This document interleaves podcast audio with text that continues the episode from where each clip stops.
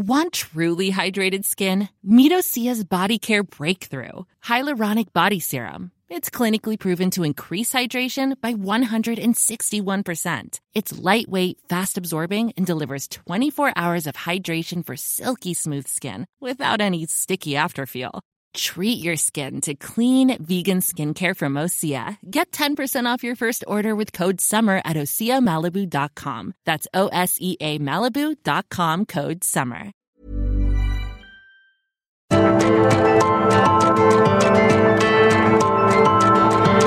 Heraldo Media Group presenta Me lo dijo Adela con Adela Micha. Presidente tiene una política muy clara en materia energética. Fortalecer a las empresas del Estado, es decir, a Pemex y a la CFE, y apostarle a los recursos no renovables como el gas y el petróleo. Su postura no es ecologista, pero sí es nacionalista. Quiere centralizar la producción y la distribución de la energía para competir de ese modo con las empresas nacionales y extranjeras. Y ya fue aprobada la reforma de la ley de la industria eléctrica que le daba a la CFE preferencia en la distribución de energía, aunque hubiera otras opciones más baratas y menos contaminantes. Esta iniciativa está detenida en este momento por los diversos recursos legales que generó.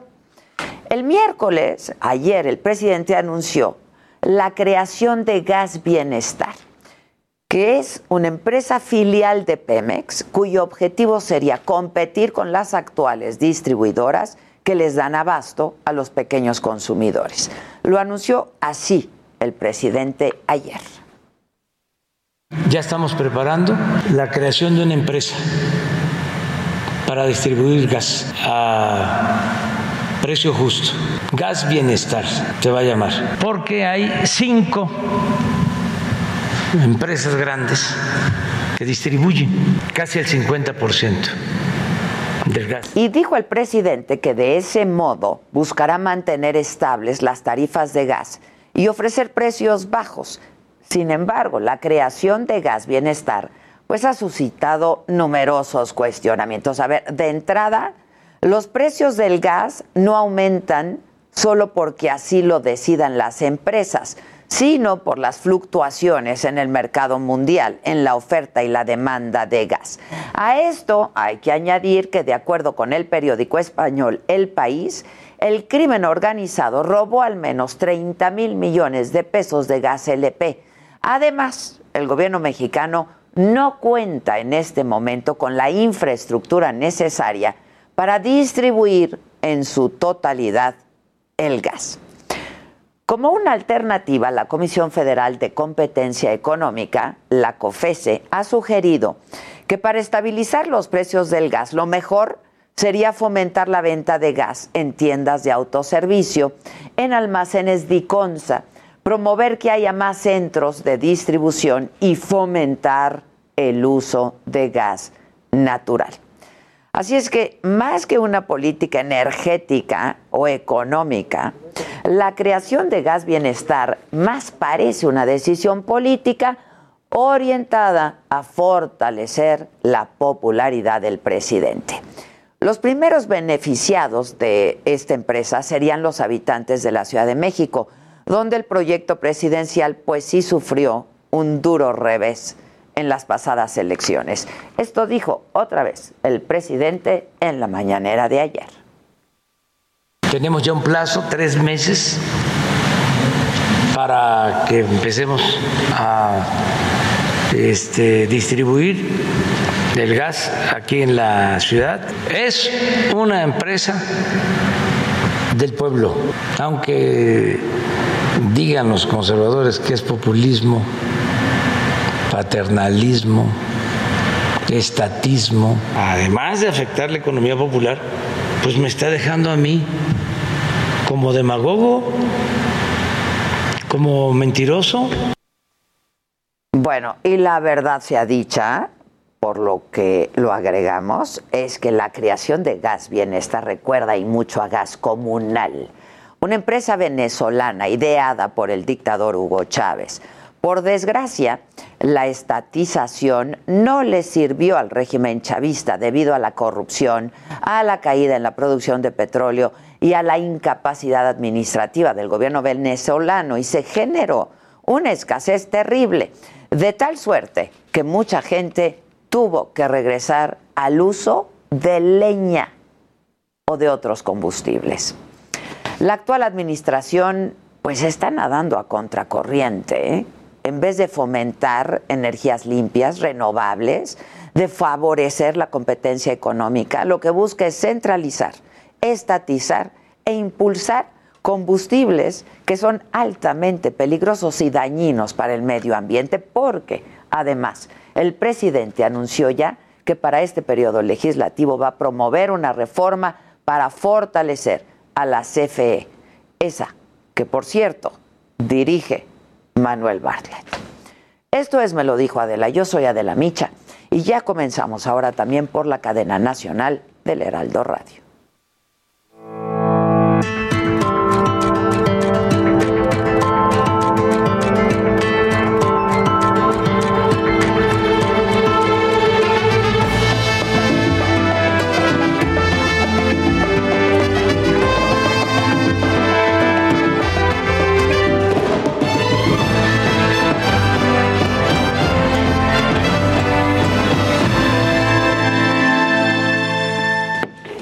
Tal? Muy buenos días. Les damos ahora la bienvenida a quienes se suman a través de la cadena nacional del Heraldo Radio y que es viernes 9 de julio. Estas son hoy las noticias. ¿Qué pasó en la mañanera? Bueno, el presidente habló de este video que fue difundido anoche por el portal Latino, en donde se ve al hermano del presidente, Martín Jesús López Obrador, recibir 150 mil pesos en efectivo a través de manos de David León, ex coordinador nacional de protección civil, durante el proceso electoral del 2015. Dijo el presidente que la intención es perjudicar. Entiendo que es un asunto hasta personal y lo están este, convirtiendo en un asunto político según la información sobre este nuevo video, pues fue un trato personal entre David León y mi hermano. Y dijo el presidente que él no va a encubrir a nadie. También decir que si hay algún delito de mi hermano, de quien sea, yo no encubro a nadie es muy claro de que el que comete un delito, sea quien sea, debe ser castigado. Y el ex coordinador nacional de protección civil, David León, también ya eh, pues dijo su postura de este video, lo hizo vía Twitter y aseguró que el dinero fue parte de un préstamo y que lo tenía por sus ahorros programas de bienestar. Sobre el tema de Aguililla, Michoacán, el presidente habló del conflicto que hay entre pobladores y el ejército. Insistió en que no se debe caer en la provocación y que se puede vivir con dignidad y sin pobreza. Y que es, en todo caso, preferible heredar a los hijos pobreza, pero no deshonra y que el que tenga necesidad de trabajo tendrá trabajo, que el joven que no tiene un empleo tendrá empleo. Ese es el plan para Aguililla y ese es el plan para todo México. Bueno, ¿y qué más pasó en la mañanera? Hoy fue breve, duró poco a comparación de lo que usualmente dura. Eh, voy con mi compañero Paris Salazar. ¿Cómo estás, Paris? Tú sigues en Palacio Nacional. Buenos días, Adela, amigas, amigos del Gado de México. Así es, y es que esta mañana en Palacio Nacional el presidente Andrés Manuel López Obrador reveló que la secretaria de Seguridad y Protección Ciudadana, Rosa Isela Rodríguez, encabezará el programa integral para Aguililla, Michoacán.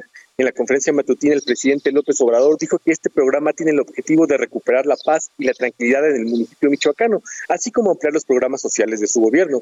Indicó que para liberar las vialidades en Aguililla se va a dialogar con todas las partes. Y es que López Obrador adelantó que la secretaria Rosa Isela Rodríguez se reunirá el día de hoy con representantes de varias secretarías del gobierno federal para la elaboración de este programa, que incluye pensiones para adultos mayores, pensiones para niñas y niños con discapacidad, así como becas para estudiantes y apoyos para productores de la región. Por su parte, la secretaria de Trabajo y Previsión Social, Luisa María Alcalde, reveló que en los primeros dos meses y medio de la implementación de la reforma de subcontratación, la llamada outsourcing, más de 830 mil trabajadores han salido del esquema de subcontratación, por lo que ya son reconocidos y están registrados por sus patrones reales, lo que implica que tendrán por primera vez acceso a utilidades. Afirmó que la reforma permite que las cotizaciones de los trabajadores aumenten. Esto fue lo que sucedió en Palacio Nacional. Adela.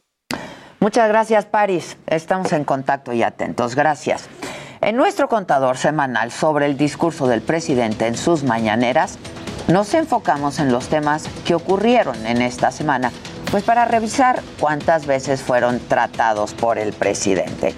Las palabras más usadas fueron vacunación, 77 ocasiones. Le sigue la expresión el pueblo, 43 veces. Democracia y justicia fueron palabras recurrentes también en su discurso esta semana con 16 y 12 menciones respectivamente. Sin embargo, decidimos buscar si hubo alguna mención a los feminicidios y encontramos que lo hizo solamente en tres ocasiones, pese a que es un delito que va en aumento en todo el país.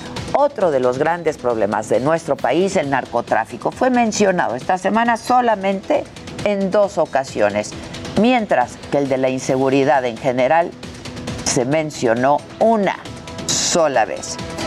Buscamos además si se tocó el tema del desabasto de medicamentos para niños con cáncer.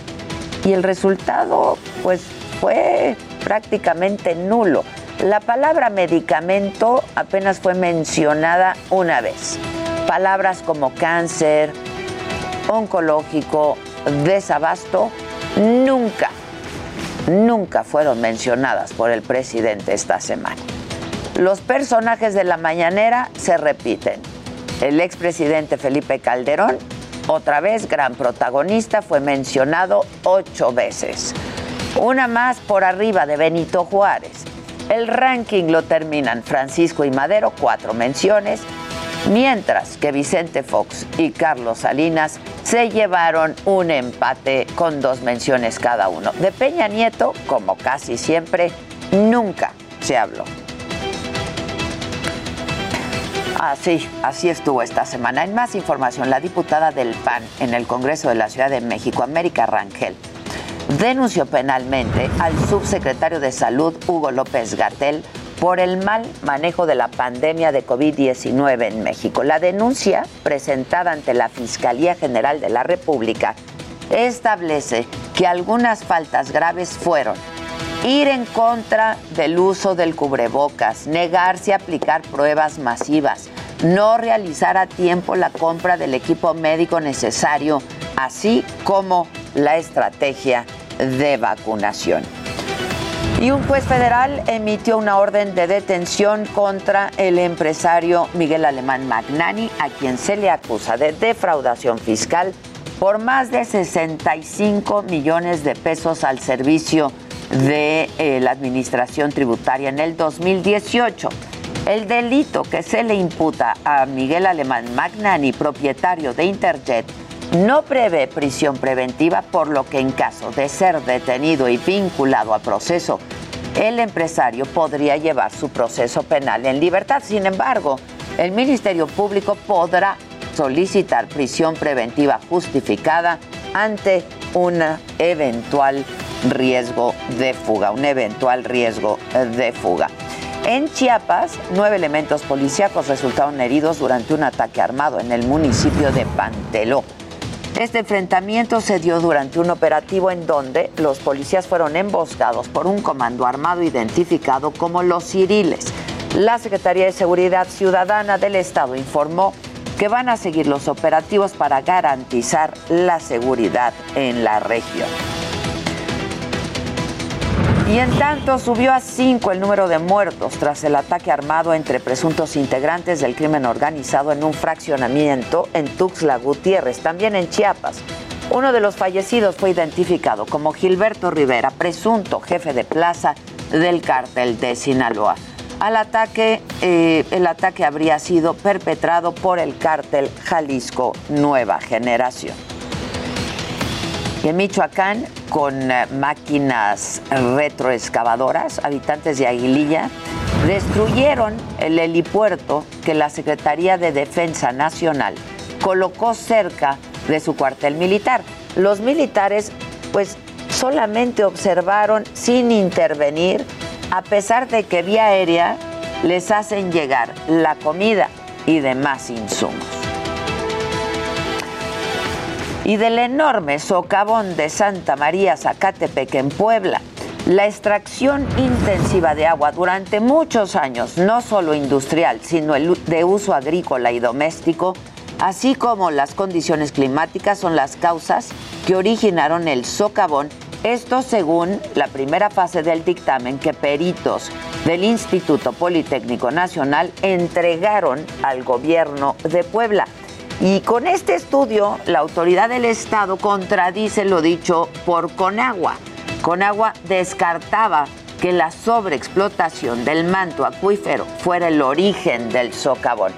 Esta es la voz de Beatriz Manrique, secretaria del Medio Ambiente de Puebla se conjunta, por un lado, la erosión natural de ese suelo a través de actividades humanas y erosiones naturales, y el fenómeno natural de una lluvia intensa que hace que colapse ese suelo que no tiene resistencia por ser sumamente arenoso. En información internacional detuvieron a 17 presuntos criminales involucrados en el asesinato del presidente de Haití. Se trata de 15 colombianos y dos estadounidenses de origen haitiano. La policía informó que son 28 los que atacaron la residencia del presidente y de los cuales tres fueron abatidos. Y no solo el Valle de México se inunda, ni tampoco el metro de la Ciudad de México es el único que tiene cascadas internas. Ya veíamos hace un rato, eh, en la mañana, lo describimos ahora para quienes nos escuchan por la radio, el metro de Nueva York quedó bajo el agua tras las torrenciales lluvias por el paso de la tormenta tropical Elsa. Se podía nadar ahí, ¿eh? incluso cascadas.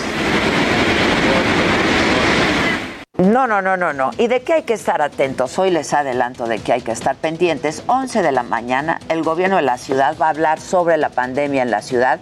Vamos a ver si hay modificaciones en movilidad y operaciones de comercios ante eh, pues el aumento de contagios. A la una de la tarde habrá una conferencia de prensa de trabajadores de salud que darán a conocer la respuesta de Birmex ante el procesamiento de las vacunas de China, Rusia e Inglaterra. Y pues sin duda tendremos que estar muy atentos a cómo evolucionan los contagios este fin de semana en nuestro país. Estamos a punto de alcanzar los niveles de contagio de la primera ola de esta pandemia, es decir, de agosto del 2020.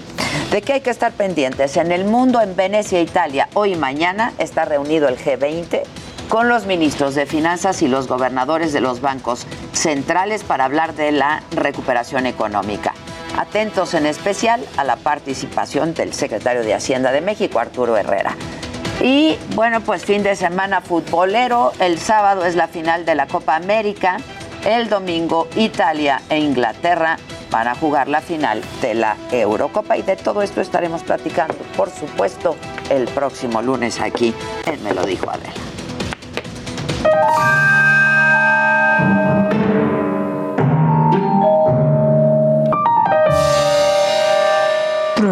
Buenos días, Radio Escucha. Adela, ¿cómo estás? Muy bien, muy bien, mamáquita. ¿Y tú? Bien. Te vi hace una hora, ¿no? Pero hay No que importa, saludarnos siempre. Siempre nos estamos saludando. ¿Qué onda, manita? ¿Qué onda? ¿Cómo vas, manita? Sí. Bien, manita, todo, sí. No, yo, o sea, ya no sé ni cuándo nos despedimos, ni cuándo nos saludamos. No, no, es no. como, ¿no? Pero bueno, pues hay cosas macabronas, es viernes, hay cuadro de honor y deshonor que vamos a guardar para dentro de un ratito, pero vámonos con lo macabrón porque fíjate que encontramos, las redes encontraron a la Chabelita de la vida real. ¿Se acuerdan de este personaje Chabelita que era una mujer muy religiosa que se asustaba por cualquier cosa, ¿no? Y que pero pero que a la vez era pues, bien calentona la Chabelita. Bien, hacía de las suyas, Y Me ¿eh? dijo, padre, padre, ¿no? Y ya estaba ahí la Chabelita, este, bien Con prendida. todo, con todo. Pues está la Chabelita de la vida real. Y yo digo que cuando, cuando la gente se, se pone así, así, pero tan homofóbica, de una manera tan ferviente, algo trae. Algo trae. Entonces yo creo que esta Chabelita de la vida real, sinceramente, trae truco. Algo trae. Trae truco, pero es que ni parpadeaba. Escúchenla, Iván. Sí, el demonio te da un mandamiento, te dice haz lo que quieras, lo que quieras, lo que te plazca. Si te place abusar de inocentes, abusa. Sí, y no es verdad. El Señor te da sus mandamientos, diez mandamientos te da el Señor y se tienen que cumplir. Solo hay dos amos en esta vida, el demonio o el Señor. Tú eliges, tú eliges. El Señor en la Sagrada Escritura te dice delante de ti pongo vida y muerte. Tú decides qué eliges. Nosotros elegimos la vida. ¿Qué onda? No la muerte. Entre dos hombres no hay vida. Entre dos mujeres no hay vida. Ellos gozan con sus, ellos gozan de la protección individual, gar- de garantías individuales como to- todo ser humano. Parpadee. No, no, pero es que está poseída. Los amparen como si fuera una mujer. En un matrimonio de mujer y hombre. No, no tienen matriz. Matrimonio, matrix. Y matrimonio, matriz. Además quieren adoptar inocentes para pervertirlos. No, señor. No, no, señor. no besaría a una mujer ni volvería a hacerlo, dice la señora. Es muy bonito. Es como el típico, posesa. fue violada dos veces. No, no, Pues, por ah, fin, bueno, bueno, Bueno, bueno. Estaba, esta señora se hizo viral, estuvo en todos lados y le decían, denle, denle su Valium. Por favor, tafil. Que parpadee. Ah, no, tafil no, porque está agotado. siéntese, señora, por no hay favor. tafil. Ya no, ya hay no hay tafil en el mercado. Qué cosa. Eso ya, de verdad, ¿hasta cuándo López Obrador? Así, por favor. El tafil. No nos ve cómo o nos sea, ponemos como locas. Matrimonio viene de matriz. ¿Cómo? ¿Cómo que es eso? Bueno, este, pues esta señora estaría en el cuadro de deshonor, pero no sabemos ni cómo se llama, ni queremos saber, entonces solo la queremos de cábula, ¿no? Por suerte, pues no hay tantas personas como ella. Pero matrimonio viene de matriz. Sí, que no entiendes. No hay vida, ¿Que ahí no hay vida. No hay entre hombres ni entre mujeres. Yo no veo que se la pasan tan bien y, y pienso que ahí sí hay vida. Ah. En cambio de que, ándale, mete al hijo al homeschool, es que tú no haces nada, es que ahí no hay vida. No, hay puro no hay quien pleito. viva, hay puro, puro pleito. pleito. Bueno, fíjate, a ti te va a dar risa esta, esta nota, pero es que yo quiero que, que Luis G.I.G. aparte, a ver si ya sabe de ella. Hay una plataforma que si yo hubiera tenido hace unos años, tendría más lentes. Ahí te va. Se llama Post Dates. ¿De qué sirve Post Dates? Bueno, esta plataforma está dedicada a recuperar tus cosas en la casa de tu ex. ¿Cuántas cosas no tendrían? Un. Tú- Ah, tú tendrías muchos lentes Muchos y por lo lentes. tanto yo también. Sí, o sea, no las amigas de la otra No, o sea, ya no. sinceramente. Bueno, eh, de acuerdo a esta aplicación, sus servicios van enfocados a distintos tipos de relaciones amorosas. O sea, ya sea que conociste a alguien un día Y se te olvidó. acabaste en su casa, pero chin, que dejé mi cartera, no tienes que contactar tú. No te mole- van ellos. Lo hacen por ti. Exactamente. Ok. O sea, van desde eso hasta con quién se queda el perro. ¿No? Tú. Híjole. Ahora, hay una regla muy importante. Es todo lo que quepa en una bolsa mediana. Ah, no les sea, pidan que lleven lo al que hijo. quieran de Sí. regreso. O sea, un bebé no cabe, ¿no? O sea, el bebé no cabe, No pero. sirven pa' Oye, ¿cuántos nada. lentes hubieran cabido en una bolsa? Todos. Todos, bastantes. Todos. O sea, hasta le dices, mira, sin estuche, sin estuche. Exacto. Sin estuche, todos los que, los que quepan ahí. La verdad es que esto surgió como una broma entre dos amigos que querían demostrar que puedes desarrollar cualquier tipo de plataforma y app y vas a tener clientes. Y este es un negociazo.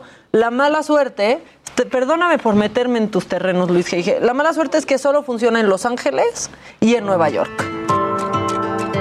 Hay que ponerle. Hay parque, ¿eh? Hay hay parque. sí. ¿Qué tal que la abrimos aquí, Luis G.G.? Por favor. Pero Los Ángeles y Nueva York. Se puede contactar historias ya viejas. pero- Ah, ¿tú quieres Es ir? para evitarte ¿Para la qué la quieres confrontación. enfrentar? Que lo hagan por ti. Dame mis cosas. ¿O quieres ir tú a recuperar mis lentes? Vamos a hacer una pausa, aquí seguimos discutiendo. Hacemos una pausa y volvemos. Les recuerdo, hoy va a estar aquí en el estudio de Me lo dijo Adela Héctor Suárez Gomis, el pelón.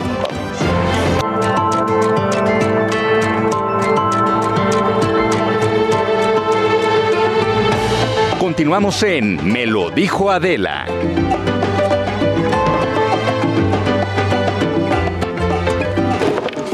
Bueno, hace algunos días, y aquí se los comenté, de hecho fue el fin de semana, el sábado, fue que tuve la oportunidad de platicar pues con uno de los más grandes personajes de la televisión hispanoamericana, ¿eh? don Francisco.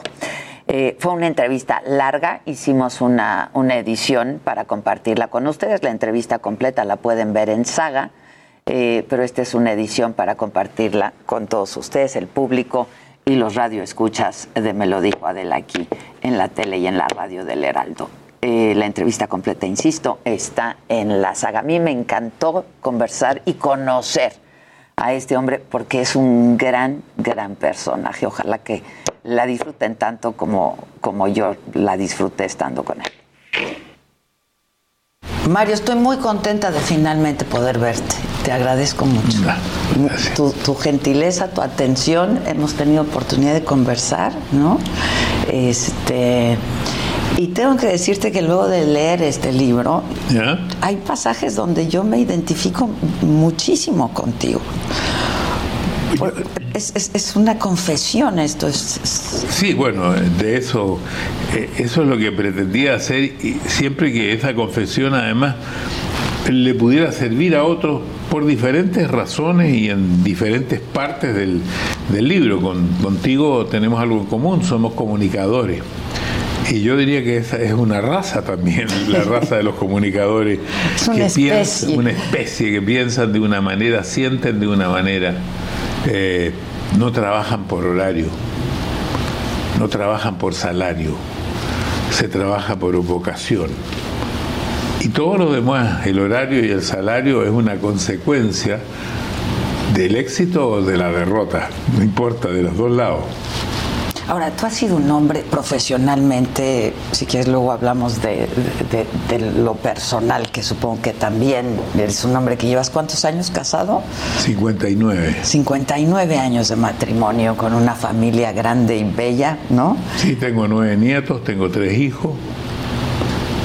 Pero con una, una carrera muy exitosa. Pero Sí. detrás de eso hay toda una historia, esto es, es toda una historia. Sí, bueno, y esto es parte, porque aquí hay gran parte de la historia de los últimos 20 años, porque yo el año 2000 escribí un libro que se llamó Entre la, espada y la, TV. televisión.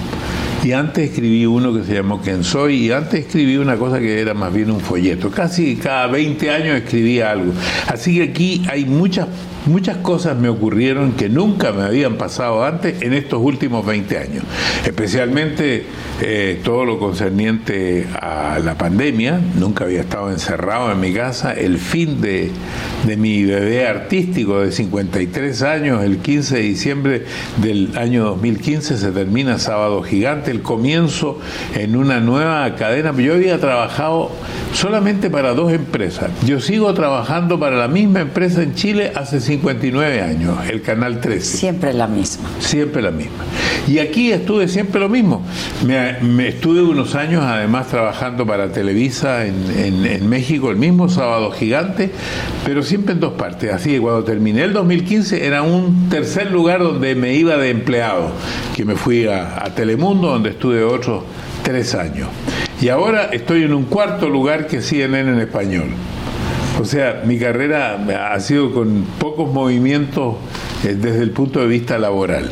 Ahora, pero está llena de éxitos, pero de fracasos también. También. No, Mario, la gente luego no entiende lo que hay detrás y el trabajo y la, la enorme disciplina que hay para poder llegar a donde pues algún día te has planteado estar. Es que sin disciplina no es posible. Y yo tengo algunas frases para el cobre, algunas las puse en el libro. La frase para el cobre, porque Chile produce cobre y no produce bronce, pero las frases son para el bronce. La, la soberbia del éxito dura hasta el próximo fracaso. La subrayé en el libro, sin duda. Esa es una. Y la otra es que la preparación, por lo que tú preguntabas recién, es la base de la improvisación. Para hacer una buena entrevista uno tiene que estar muy bien preparado. Todo lo que ocurre en la entrevista es improvisado, pero es en base a la preparación. Sin duda. No hay mejor improvisación que la preparación. Exacto. No existe. Por eso- y por luego eso- ah, hay muchos rasgos de tu personalidad, la, la de Mario, la de Don Francisco. Eh, No son dos personas, pero sí son de pronto dos personalidades. Y hablábamos un poco esto, esto ahora. Hay como una especie de desdoblamiento, ¿no? Este, Claro, porque ahí estuvo la, la primera pregunta que me hizo el terapista, que por primera vez lo tomé al, al cumplir 80 años. Y entonces él me preguntó, ¿tu esposa de 59 años conoce a Mario Kreuzberger? Le dije, absolutamente, sabe lo que respira, lo que dice. Acto seguido me dice, ¿conoce a don Francisco? Y yo nunca me había hecho esa pregunta, así que me quedé un poco helado, unos minutos, y dije, no lo conoce para nada. Entonces, ¿cómo se puede explicar? En general parecería una locura, como que yo soy una marioneta Una del otro. esquizofrenia, ¿no? No, no, soy la misma persona, pero con el tiempo, y te lo preguntaba a ti en el auto, y te decía, Adela Micha, la que está en este momento entrevistando, no es la misma Adela Micha que está sola en su casa pensando, no es la misma Adela Micha que busca el amor, no es la misma Adela Micha que atiende a sus hijos, son distintas. Pero ¿cómo es posible? Es que es posible porque resulta de que este trabajo, que ya lo dijimos, es vocacional, exige una velocidad, exige eh, una cantidad de palabras, exige conceptos más claros, más, más firmes, exi- exige una gestualidad. Sería muy cansador que yo te hablara así en el auto. Sí, es, ¿Verdad? que es lo que yo Porque te yo decía. te digo pues, en el auto, estoy así, te estoy hablando así, tú me ves. Entonces el tipo dice, eh, perdón, ¿este caballero se molestó conmigo? No, está muy contento conversando con usted, pero ¿cómo? Dice el tipo que el, el- a quien conoció fue a quien se tiene que comunicar con personas que están lejos, a personas que no se ven, personas que solamente se perciben. Sí, sí, sí. Porque no, no, no me podría saludar con esta euforia brutal. Hola, cual- Adela Micha, ¿cómo te va? ¿Qué No, pasa por aquí? Pues claro que no. Imposible. Pero la gente no lo entiende, ¿no? Es difícil, pues, eh, además es difícil Porque esperan de ti otra cosa, te han visto de otra manera. Pero es difícil, porque claro, porque es un desdoblamiento y, y ese desdoblamiento pasa incluso en las telenovelas. Los que hacen eh, de los que son los malos, ¿cómo se llama? La- Los villanos. Los villanos, que la gente los insulta en la calle.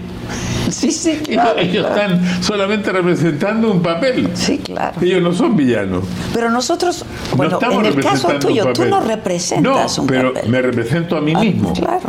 Pero me represento a mí mismo desde el punto de vista público. Exacto. Y es un trabajo finalmente, ¿no? Yo es lo que siempre digo, esto es un trabajo excepcional, pero finalmente es pero un un, trabajo. pero un trabajo absolutamente vocacional. Yo siento, sentía, siento hoy día, y creo que sentiré por los tiempos que me queda, un tremendo respeto por la gente.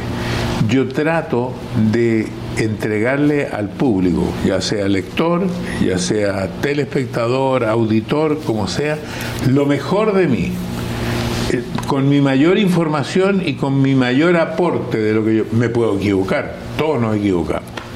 Ahora, este libro se llama Con ganas de vivir. Sí. Que siempre ha sido un hombre muy vital, ¿no? Eh, en ese sentido. Pero hay disminución, ¿no? Pasan los años En y hay todo. una disminución natural. En, todo, todos en sentidos. todo, en todo. Desde la altura para adelante, dos centímetros menos de altura, la capacidad física mucho menor, la capacidad sexual casi nula. Bueno, todo eso va cambiando.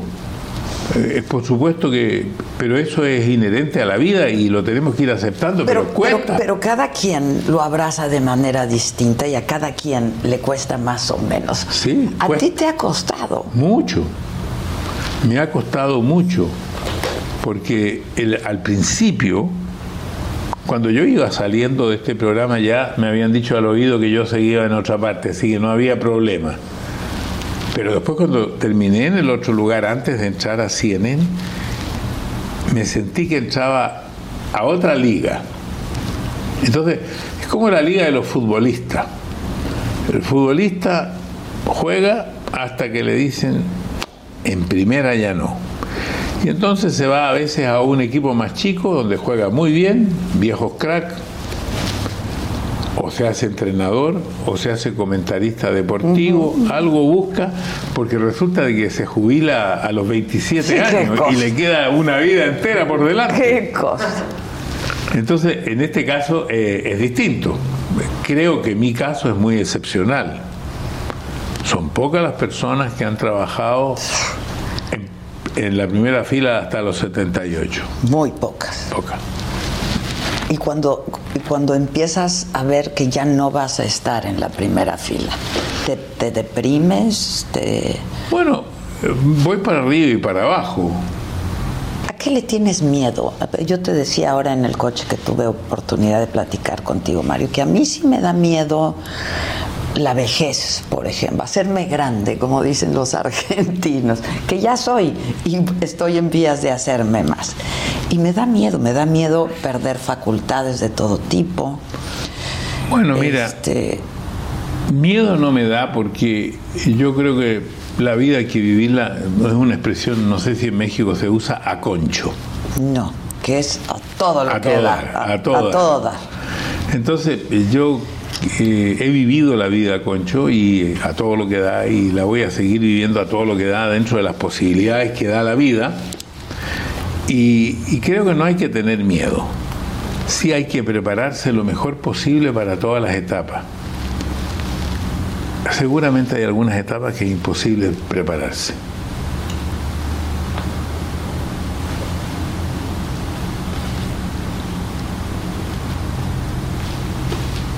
En eso estamos. Pero estamos bien. Estamos bien, sí. Estamos bien.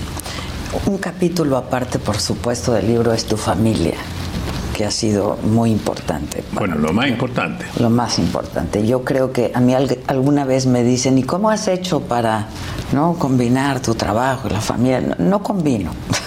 Esto no es un cóctel, no lo combino. Pero siempre he tenido muy claro en la vida cuáles son mis prioridades y mi prioridad siempre ha sido mi familia.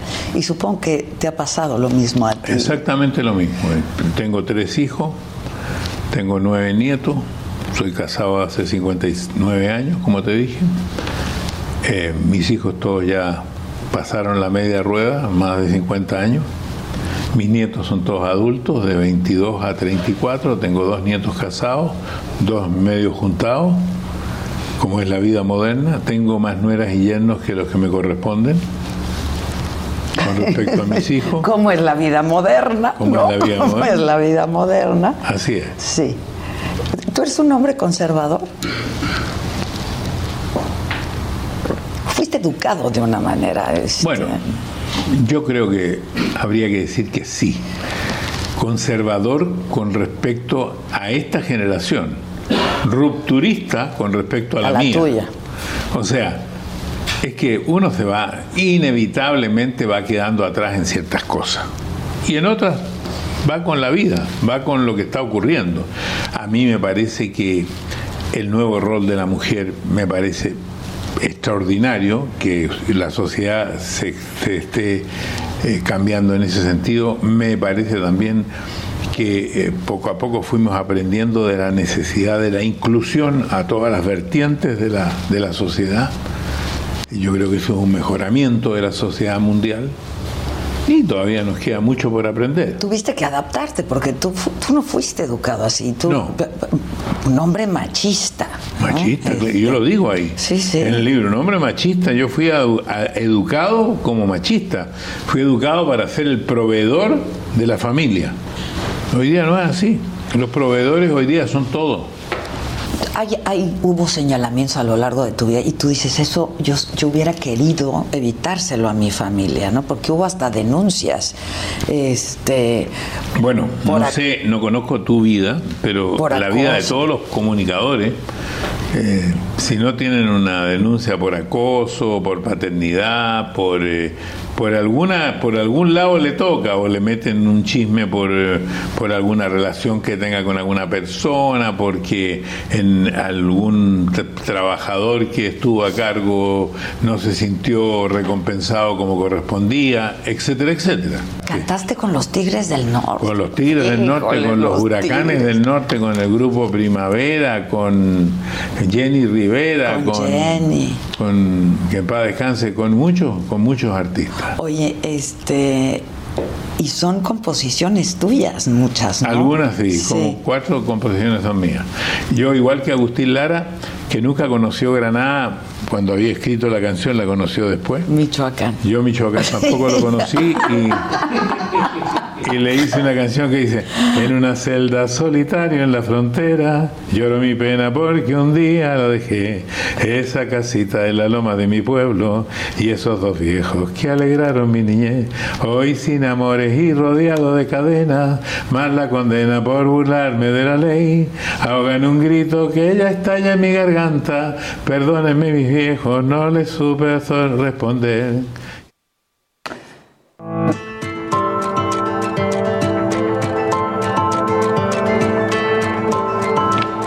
Me dicen que la entrevista completa no está todavía en saga, la vamos a subir eh, completita, que duro, como una hora, ¿no, Chalini? Una hora este, va a estar en saga. El próximo lunes la vamos a subir para que la vean. La verdad fue una linda conversación con mucha nostalgia también este, y mucha melancolía de un hombre de 80 años que ha dedicado su vida a la comunicación. Es muy impresionante ¿no? Este, y es el personaje por excelencia de la comunicación en América Latina, ¿eh? Y en Estados Unidos, pues lo adoran. fue por mí al hotel, creo que ya se los había platicado, pero fue por mí y yo estaba buscando pues el coche, ¿no? Dije, pues alguien lo traerá. Él venía manejando su camioneta y entonces le digo a, la gente ahí de, de afuera del hotel, ¿no han visto a don Francisco? Y me decían, ¿qué don Francisco? Con el que crecí. Le digo, sí, ese, ese don Francisco con el que creciste. Y pues todos los latinos en Estados Unidos, la verdad. ¿Y aquí? Y en toda América Latina. un gran personaje. Yo aprecio mucho que, pues que nos haya dado esta, esta entrevista, ¿no? ya anda bajoneadón, se nota, ¿no? Melancólico. Mucho, muy melancólico. Y lo platicamos también. Este próximo lunes toda la entrevista completa en saga. Vamos ahora con mi compañero Gerardo Galicia. Estás en la Benito Juárez por, por esta bodega que se incendió. ¿Cómo estás, Gerardo? Buen día. Así mi querida Adela, excelente mañana. Esta bodega que se incendió el pasado miércoles y que hace algunos minutos vecinos reportaron la salida de humo. Por este motivo llegaron rápidamente elementos de la Policía Capitalina, también Protección Civil y del Heroico Cuerpo de Bomberos. Lo que realizaron hasta hace algunos momentos, mi querida Adela, son labores de enfriamiento. Todo el material que quedó al interior comenzaba nuevamente a incendiarse. Es realmente poco el material que quedó al interior. Sin embargo, la salida de humo alertó a los vecinos y por este motivo llegan rápidamente los elementos del heroico cuerpo de bomberos. Ya elaboraron en este punto. Estamos ubicados en la calle Antonio Rodríguez, en su cruce con la calle de Rafael Solana. Nos comentan los eh, elementos eh, de emergencia que llegan hasta este punto que no habrá necesidad de ninguna evacuación y lo que van a realizar en próximos minutos los elementos del heroico cuerpo de bomberos es llegar al acceso principal de esta bodega para continuar con estas labores de enfriamiento y evitar un nuevo incendio en esta enorme bodega que para mayor referencia está muy cerca del eje 6 sur y la calzada de Tlalpan. Y por lo pronto, el reporte. Muchísimas gracias, Gerardo. Estamos, estamos pendientes. Muchas gracias. Israel Lorenzán está en las inmediaciones del IMSS sobre Paseo de la Reforma. Hay bloqueos y protestas. Adela, muchísimas gracias. Un gusto saludarte esta mañana. Efectivamente, son los carriles centrales del Paseo de la Reforma. A través de las imágenes del Heraldo Televisión puedes ver cómo hay dos autobuses y varias casas de campaña, carpas que se han instalado ya desde hace cuatro días. Esto, por supuesto, en demanda de la solución a la problemática que están pasando los jubilados y pensionados del Instituto Mexicano del Seguro Social. Ellos ayer se reunieron con autoridades de gobernación a las 5 de la tarde, pero lamentablemente no pudieron llegar a un acuerdo. Por ello continúan con este bloqueo que además han ampliado ya algunas calles aledañas. Me refiero a la calle Río de la Plata, que está de fondo, y también en la calle de Toledo, que está a un costado precisamente de las oficinas del Instituto Mexicano del Seguro Social. Han puesto ya también algunas cintas delimitantes para que los vehículos vehículos no puedan pasar por ningún lado carriles centrales, laterales cerrados. Las pocas alternativas que quedan el día de hoy para circular con direcciones insurgentes es la avenida Chapultepec y por supuesto también la zona de Mariano Escobedo, Presidente Mazarik, con dirección hacia calles del centro histórico. Hoy van a continuar con sus movilizaciones, han dado a conocer que estarán marchando, no han dicho a dónde y esperan por supuesto volverse a reunir con las autoridades para poder destrabar esta problemática. Ellos están pidiendo, Adela, que se les pague todo lo ahorrado en su vida laboral, conocido como cesantía, y también vejez, la cual las autoridades no han tenido la respuesta ni les han pagado estos ahorros que hicieron en su vida laboral. De manera que continúan con esta manifestación y por supuesto preocupa, Adela, porque ya se acerca el domingo, hay que recordar que por aquí están pues eh, las personas que vienen en bicicleta, el domingo de bicicletas aquí en la Ciudad de México, y bueno, pues habrá que ver qué va a ocurrir si todavía continúa este bloqueo aquí en Paseo de la Reforma. Esperemos que no, pero estaremos atentos y estaremos dando información. Muchas gracias por lo pronto, Israel. Gracias. Hasta luego.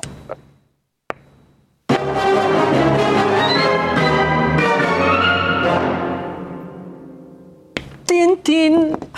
Híjole, el deshonor. Son mis favoritos. Bueno, la música de este programa, pero el macabrón y el deshonor son buenos. Tienen mi corazón. todos, ¿eh? La verdad. A mí la de la entrada me encanta. Sí. La verdad. Me encanta. Todas, todas, la verdad. Disfrútenla como nosotros. Exacto. Queridos radioescuchas y televidentes e internautas. Internautas. disfruten, disfruten. Disfruten. Bueno, pues va el deshonor. Está AMLO, voy a decir por costumbre, pero no me quiero pasar de lanza, por tener otros datos otra vez cuando fue Jorge Ramos, que también, Qué costumbre en el deshonor raya también Jorge Ramos, que solo ha tuiteado, esta fue mi experiencia cuando fui a la mañanera. Esto sentí yo cuando fui a la mañanera, porque tampoco él es la noticia. Es que ese es el problema cuando el reportero se hace la nota. Sí, como cuando fue Nino Canún a darle las gracias al presidente, ya también. No, no, no. Y, los chavos decían, ¿quién es? o cuando Jorge Ramos estuvo en Venezuela con Maduro. Exactamente. O como cuando tú estuviste atrapada y no dijiste nada. Yo no dije nada. Y ese es un historión. Es bueno, una historia. Pues está justamente AMLO por, por volver a tener otros datos y aquí está, aquí está lo que dijo. El momento. El momento de los otros datos. Escuchemos. Viene de tiempo atrás. Lo, entiendo, pero no hay que nosotros estamos logrando. Lo que pasa es que lo que usted presenta como un éxito, como un logro, no, no lo es. Le, doy un dato más fácil. En, en diciembre del 2018, su primer mes, como presidente tuvo 2.892 homicidios dolosos el primer mes. Y en mayo del 2021, que acaba de pasar, tuvo 2.963. No hay cambio. Sí hay cambio. Yo te voy a dar otro dato. No, pero es que ese es el problema. Usted lo está presentando como algo positivo y no es algo positivo. De 18, es que no, no este no coincidimos por eso, Jorge. Es que hay matanzas, hay muertos. Sí, pero no igual. Tres mil al mes. No igual. Es que ya no hay masacres es que en el país. Y lo de Zacatecas y lo de Aguililla y lo de Es un enfrentamiento entre bandas, pero no es el Estado, que antes era el principal violador de los derechos humanos. pero espérame, espérame, espérame. El dato de INEGI del 19.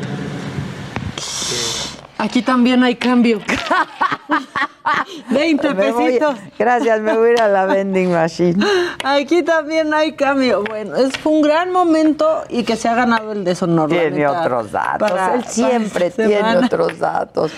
Si hay cambio, mira, si quieres. Ahí estuvo. Micha y Micha. Micha y Micha, Micha y gracias. Micha. Ya tenemos para nuestro veneno cada una. Bueno, Exacto. eso está en el deshonor. También está en el deshonor el viaje poblano covidiota. Sí. Y es que, o sea, más de 30 estudiantes en Puebla fue- se contagiaron de COVID después de que viajaron a Cancún para celebrar su graduación y eso lo confirmó el secretario de, de Salud, José Antonio Martínez García.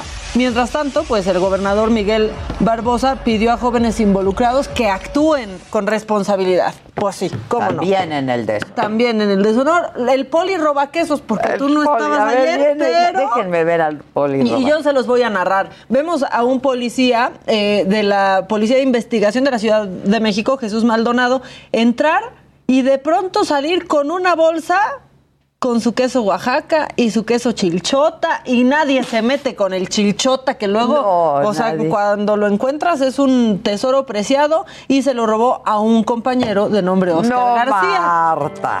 No, Se Marta. pasó. ¿Hay otro? Rápido, los maestros copiones de la SEP que contestaron idéntico y dijeron, pero no, Pero se nos no. ocurrió lo mismo, se pasaron las claves O como en la prepa abierta.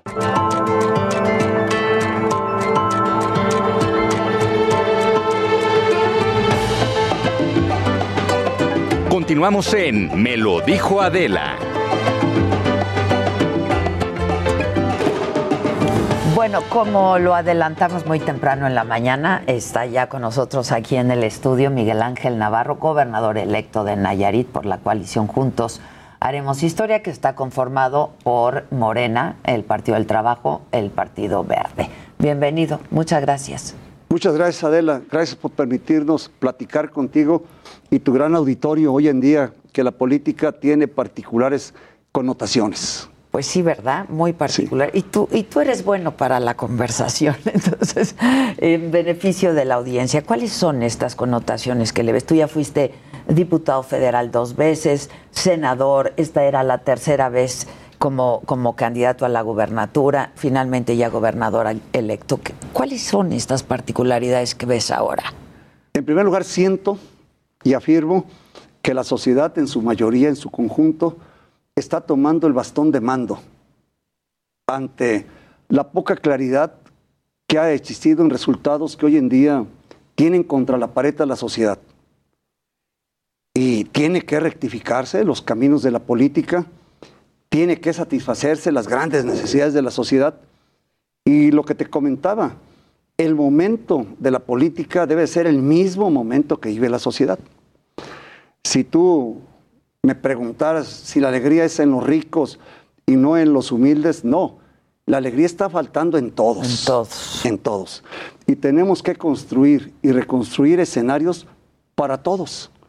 De tal manera que los egoísmos en la política, los egoísmos que parten a la sociedad, se deben de sepultar por tratarla de unificar.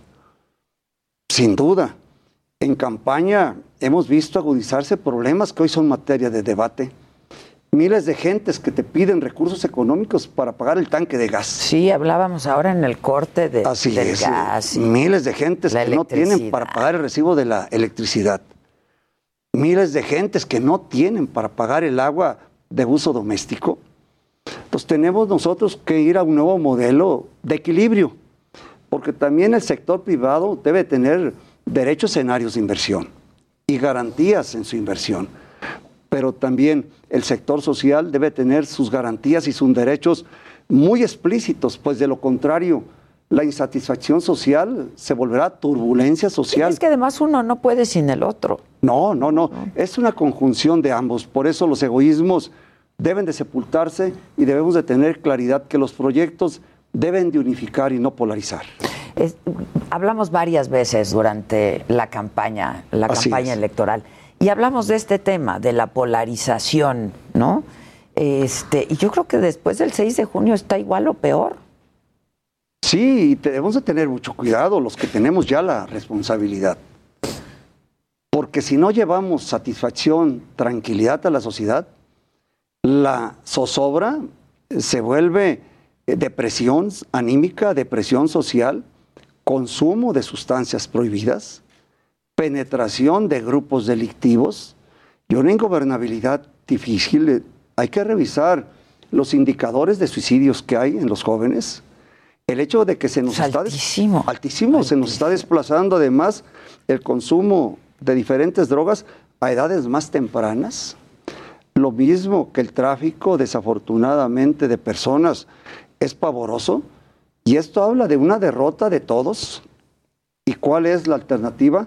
Eh, construir a través de políticas públicas, ya no de partidos, porque los partidos cumplieron sus Son compromisos para en las ganar campañas. elecciones, ¿no? Y ya, pero ya vienen la- las otras elecciones y, y así. Bueno, es que hubo consultores para hacer ganar a los que a lo mejor la sociedad iba a hacer perder. ¿Sí? Y hoy no hay mejor consultor que la conciencia social a la cual hay que apostarle. Ahora, este, dime algo, ¿qué, qué has estado haciendo durante esto, de- todas estas semanas luego de haber ganado la elección? ¿Cómo ha sido la transición? ¿Ya empezó la transición? ¿Cómo ha sido? En el caso Porque de Nayarit, de manera entiendo par- que hay, hay estados en donde no está siendo fácil la transición, ¿no? Eh, Hemos tratado de empezar a construir con otros estados, eh, seguramente viste la reunión que tuvimos los gobernadores electos del De noroeste, de- tratando de llegar a acuerdos en que las debilidades de un estado sean solventadas o soportadas también por los demás estados y viceversas. Y en el caso de Nayarit, yo protesto, porque Nayarit siendo el estado más rico del país, había sido invisible y yo trato de hacer visible a Nayarit. Trato de hacerlo sentir en el ánimo social donde la autoestima se levante. Y es lo que he estado yo perseverando. Es tan bonito el Estado. Es muy bonito, pero es muy lamentable la pobreza que se traduce en migración o en exclusión social. No hay lugar donde no haya, eh, no hay lugar donde existan cinco ríos, tres presas hidroeléctricas, 300 kilómetros de litoral, el mejor del mundo, las mejores zonas estuarinas, una riqueza en el área productiva ganadera sin paralelo. Pero ¿qué nos, no- nos ha faltado? Atrevernos.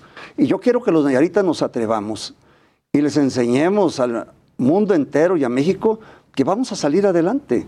Las inversiones, desde hoy digo, a son bienvenidas, porque las, las inversiones deben de dar la oportunidad social a los jóvenes y a todas aquellas personas que quieren empleo. Lo único que sí les he pedido es que los empleos, si bien son dignos de camarera, de as- aseadores, de cocineras, que son muy dignos, también hay profesionistas en Nayarit que aspiran a tener Es que el sector oportunidades gerenciales. turístico es importante en Nayarit, ¿no? Enorme, enorme. Mira, Pero hay que, hay que potencializarlo. ¿no? Sí, porque hoy en día nos vamos a vincular a las Islas Marías, desde Boca de Chila, desde San Blas. San Blas, un pueblo mágico. En días pasados le solicitaba al presidente que tengamos ahí un puerto de gran calado, ya que el de Manzanillo y el de Lázaro Cárdenas están saturados. Podíamos tener allí un puerto que nos vincule al mercado asiático y que nos vincule al mercado norteamericano a través de la autopista Guadalajara, Aguascalientes y a la parte norte del país. En fin, hay grandes proyectos para Nayarit y espero que los llevamos a una realidad. ¿De qué más hablaron en esta reunión, de la cual informamos aquí, por supuesto, entre gobernadores electos eh, por, por esta coalición? Juntos haremos historia. ¿Qué proyectos podemos compartir? El proyecto turístico es uno de ellos. Se proponía que hubiera ferries que pudieran ir por el mar de Cortés en una primera etapa, en una segunda etapa o en un brazo más largo, pudieran ir a Mazatlán, pudieran ir a San Blas, pudieran ir a las Islas Marías y regresar a las Baja Californias, a Sonora y a Sinaloa. Ya. Hablamos también de aspectos comunes como es la pesca, donde yo le solicitaba que Nayarit vaya a alta mar a explotar lo que por derecho le, le asiste y no esperar a que vinieran las embarcaciones de Sinaloa, Sonora o Baja California a explotar nuestros mares. Ellos tienen 15 mil a 20 mil embarcaciones, Nayarit tiene únicamente cuatro. No manches. Así Perdón, es. pero es que no, es, va. que, es que es cierto, es que, es que es lo inconcebible, es que es lo inconcebible. Ellos adolecen lo que hoy en día es una guerra en el mundo, la falta de agua. Y Nayarit tira agua al Pacífico sin ser utilizada. Nayarit está dispuesto a intercambiar potencialidades. O- Imaginemos que si el agua está a miles de kilómetros, allá se va a ir por ellos, hoy en día. Entonces, estando colindando, bueno, podemos dar agua a ellos que nos den tecnología, ellos que nos asistan técnicamente.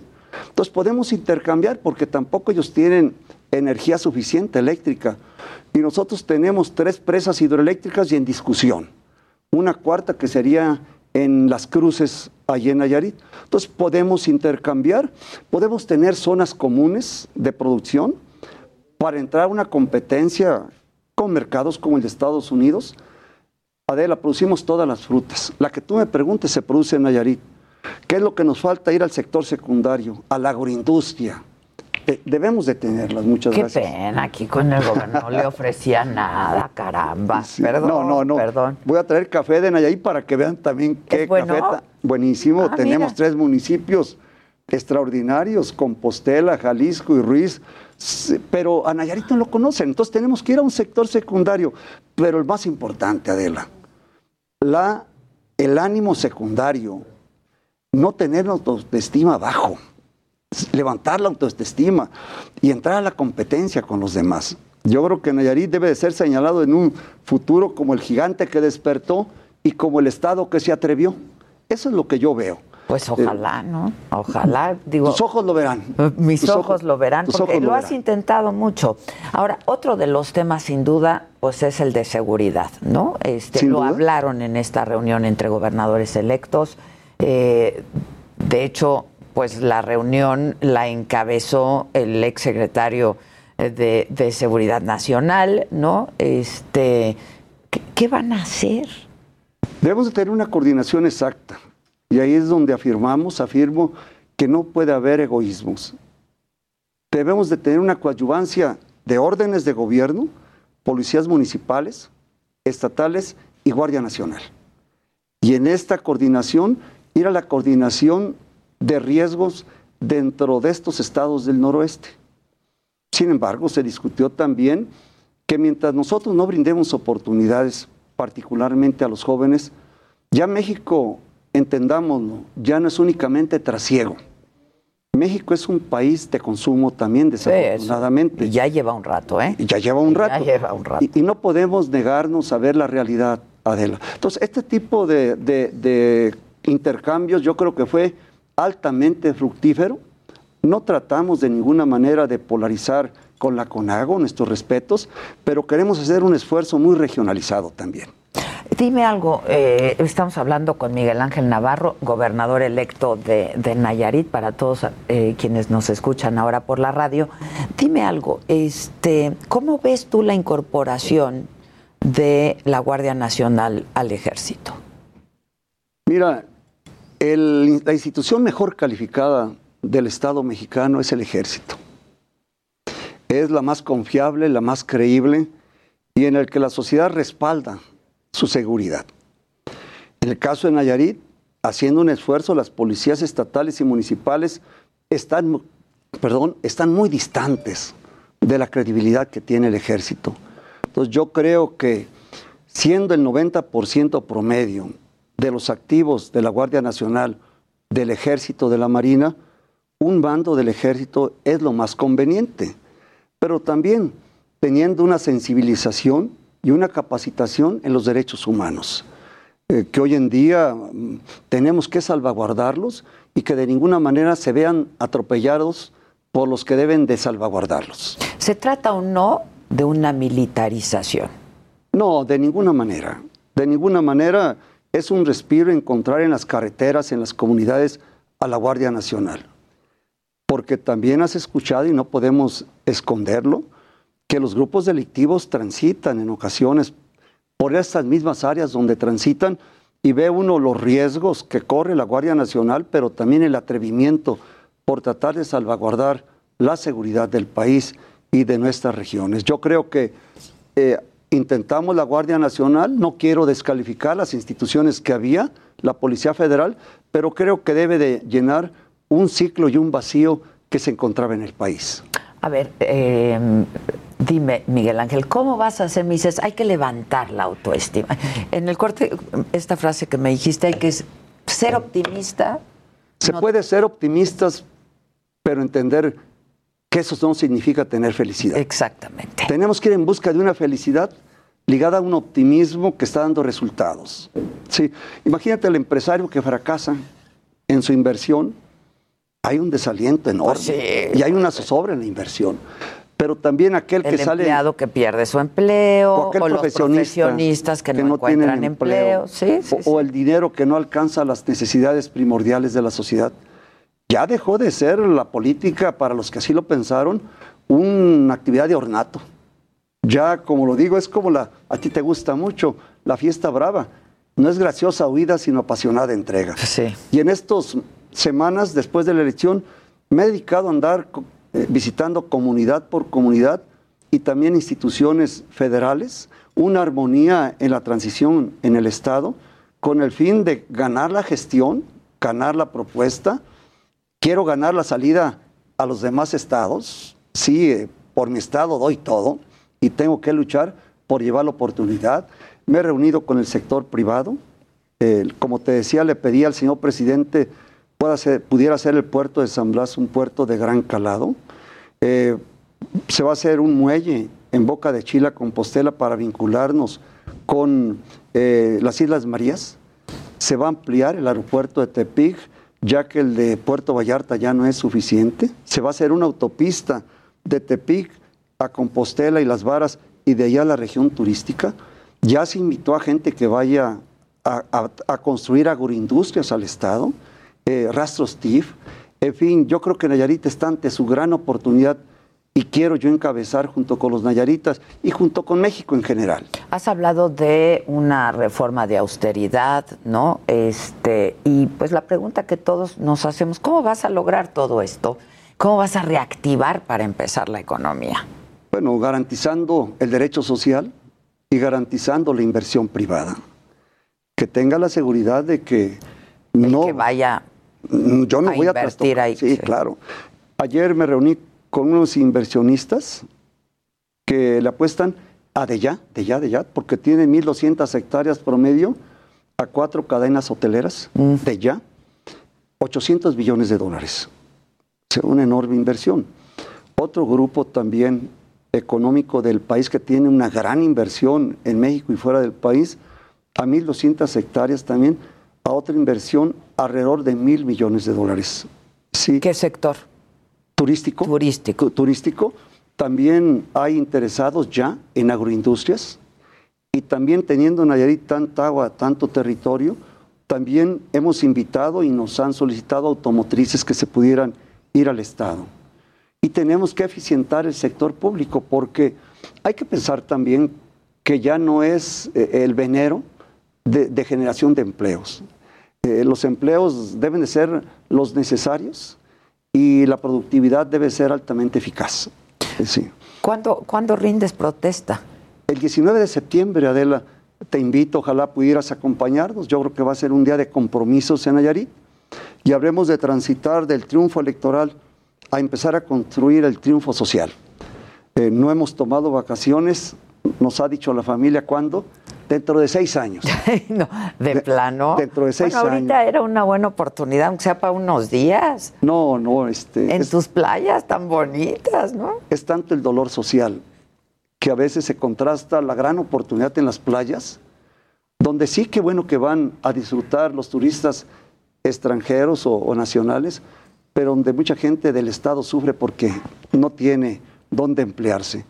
Entonces, si yo balanceo el Estado entre la oportunidad económica y el derecho social, creo que todos saldremos ganando. Y donde yo garantice, vuelvo a repetir, la inversión económica, pero también esté fortaleciendo a las instituciones del Estado mexicano, también habrá de fortalecerse, situación que le planteé al señor presidente. Donde le- ¿Estuviste con él? ¿Cómo, ¿Cómo estuvo la reunión? muy buena, muy receptivo él con cada uno de los gobernadores. Eh, yo le planteé, entre otras cosas, que debe haber hospitales sectoriales. Ya no caben los Tú estuviste en hospitales. el sector salud del Estado, ¿no? y, y- y del país. Y del bueno, país. yo construí eh, en una situación polémica hoy en día, pero entonces de gran aliento, porque uno no debe ser cobarde y, y esconder lo que uno ha hecho convencido. Yo construí el Seguro Popular siendo senador. Eh, lo discutimos con Julio Frank. No se llegó a la etapa final porque siempre ha habido una polarización entre el secretario de salud en turno y particularmente el director del Seguro Social. Pero qué mal, ¿no? Muy Porque, mal. pues, se trata de la salud de los mexicanos, pues. Yo creo que les- la institución Entonces, símbolo... ¿qué piensas de que se haya quitado el seguro popular? Bueno, ¿por qué se quitó el seguro popular? Porque no cubría todas las enfermedades que ahorita en la transición están golpeando al mundo y Sí, particularmente pero a tampoco las cubren ahora. Sí, no se cubren por falta de eficiencia, no por falta de modelo. Aquí es donde yo tengo que probar desde el Estado, desde mi entidad, que sí es posible ese modelo. ¿Qué garantiza el actual modelo? La atención para todas las enfermedades.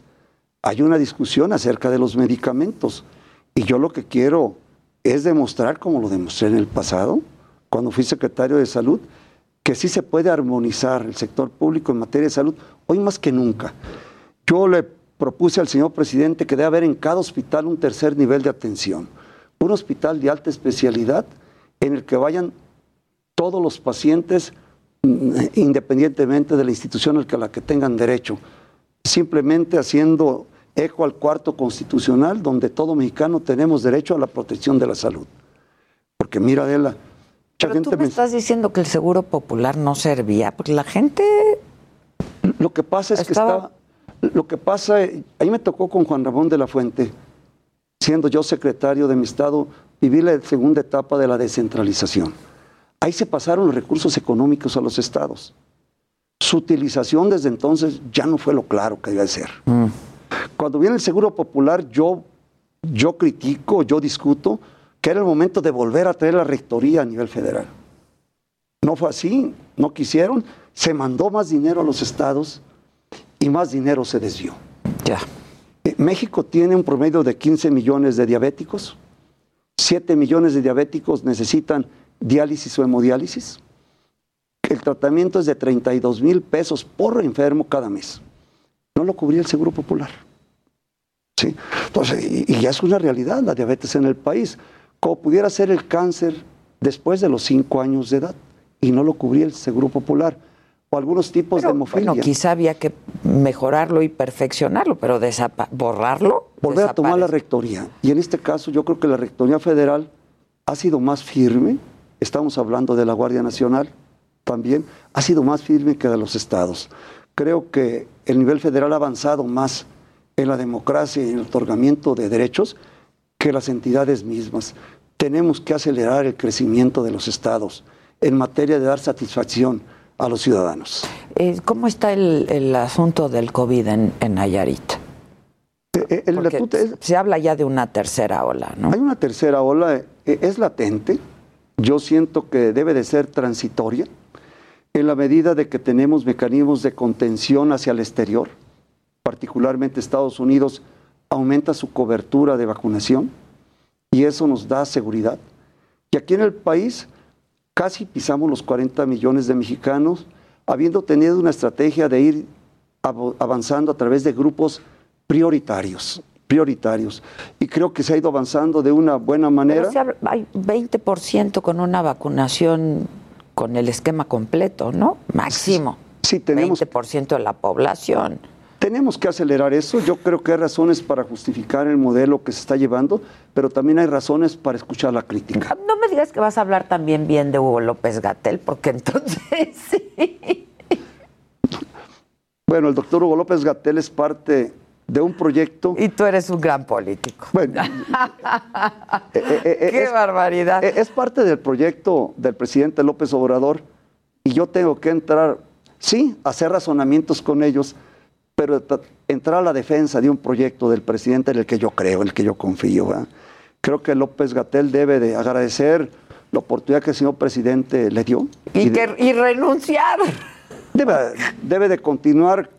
Es difícil el papel que está tomando en el mundo entero. Ha habido crisis global por la pandemia y no ha estado México exento de ello. Hay cosas que mejorar. La diferencia es cómo se ha enfrentado este problema. Así es, el abordaje, ¿verdad? El abordaje Algunos de hemos este tenido problema. algunas experiencias. Decía el doctor Kumate, algo que yo traigo a la mesa es, en salud nunca se hace de más. Claro. Y hay que evitar hacer de menos. Exacto. ¿sí? Entonces hay, hay que estar, y nunca, nunca, nunca hay que estar satisfecho con lo que se ha hecho. Y creo que eh, ha habido un proceso de, de madurez del modelo de salud del país y creo que esta pandemia lo acentúa. A mí me tocó la época de la vacunación en menores de 5 años, todos los niños, todas las vacunas. Nayarit fue... Pero era muy bueno el sistema de vacunación Extraordinario. nacional de vacunación en México. Orgullosamente, en Nayarit tuvimos la cobertura global más grande, 99.9 niños menores de 5 años. Y ese tipo de éxitos quiero retomarlos para decirle a los nayaritas, podemos, debemos y lo vamos a hacer. Pues yo te deseo mucha suerte y este te veo el 19 de septiembre entonces, ¿qué? Claro, allá, allá te espero. 19 me dijiste, El ¿no? 19. Será muy grato, sabes que los nayaritas te aprecian, te admiran y te respetan, Y yo al igual que tu servidor, y nos dará mucho gusto que des fe de cómo empezamos y después cómo terminamos teniendo un estado, sí optimista, pero feliz como nos proponemos. Ojalá, ojalá que sí. Y pues de, de esta parte y de este lado, pues estaremos siguiendo pues todo lo que pasa en el país, como lo hacemos siempre, y dando cuenta de lo que ocurre en el país. Y yo creo que hoy más que nunca con, con marcaje, ¿no? Así de es. todos los, los protagonistas de esta historia. Te agradezco mucho. Muchas gracias, Muchas Adela, a ti gracias. y a tu auditorio. Muchísimas amable, gracias, Miguel Ángel Navarro, gobernador electo de Nayarit. Nosotros volvemos luego de una pausa. El pelón Gomis ya está aquí. Volvemos. Esto es Me lo dijo Adela. Regresamos.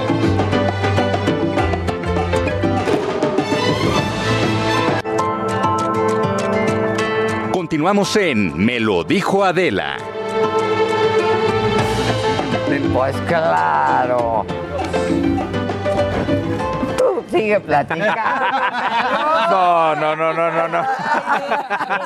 Claro, claro, hay que, hay que. Aquí no ocultamos Es el nada. 4, 3, 2 y ya todo el mundo en, en personaje. Aquí pasa todo, todo. Todos caen, todos caen. Ay, Pelón, qué gusto me da verte. también, y a así mí lo también. decía en el corte, la verdad, ya todos nos saludamos, se presentaron Sí, los sí. que no se conocían. este, y me da mucho gusto verte. A mí también, a mí también. Ahora nos dijimos cuánto, cuánto nos queríamos tu padre y yo. Y, y mi mamá, me, que estoy quedándome con ella, ahora que vine a México, que estoy aquí, me dijo, dile por favor que está más guapa que nunca Ay, y que la quiero gracias. mucho. Así es que, Muchas madre, gracias. cumplí con lo que tú me No, pediste. y aparte es transi- o sea, se transfiere el amor, ¿eh? Sí, sí, sí, Sin sí, sí. duda. Ah, no. duda, yo nunca te voy a dejar de amar por cómo amaste a mi papá. Sí, claro. Y nos Y él a ti, ¿eh? Y él a sí. ti. No, yo sé, yo sé, yo sé.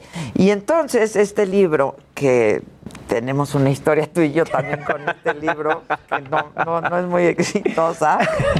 che pandemia, güey. Tú no te preocupes, me no te preocupes. muy mal. No te preocupes. Este, Héctor Suárez Gómez, gracias, papá. Una historia de, De amor. amor.